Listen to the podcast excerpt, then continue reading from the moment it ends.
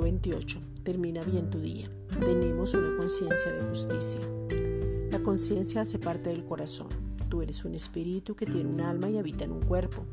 Toda persona que nace de nuevo tiene una conciencia de justicia que se fortalece a medida que se renueva el espíritu del entendimiento para entender que la conciencia de pecado que antes se tenía fue quitada por medio de la obra de Jesucristo y entonces no hay ninguna condenación para los que están en Cristo Jesús. La conciencia de pecado se tiene cuando se vive en la ley y aún puedes conocer mucho de la Biblia pero como letra y no con revelación, o sea, luz en el Espíritu. Esta es la razón por la cual muchos creyentes tienen conductas de pecado que los acusan y se enredan en círculos, repiten ciclos, toman malas decisiones, no quieren perdonarse y perdonar.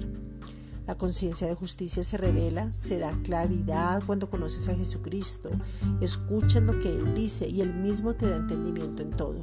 Primera de Timoteo 1.5, nueva traducción viviente. El propósito de mi instrucción es que todos los creyentes sean llenos del amor que brota de un corazón puro, de una conciencia limpia y de una fe sincera. Esta es una reflexión dada por la Iglesia Gracia y Justicia.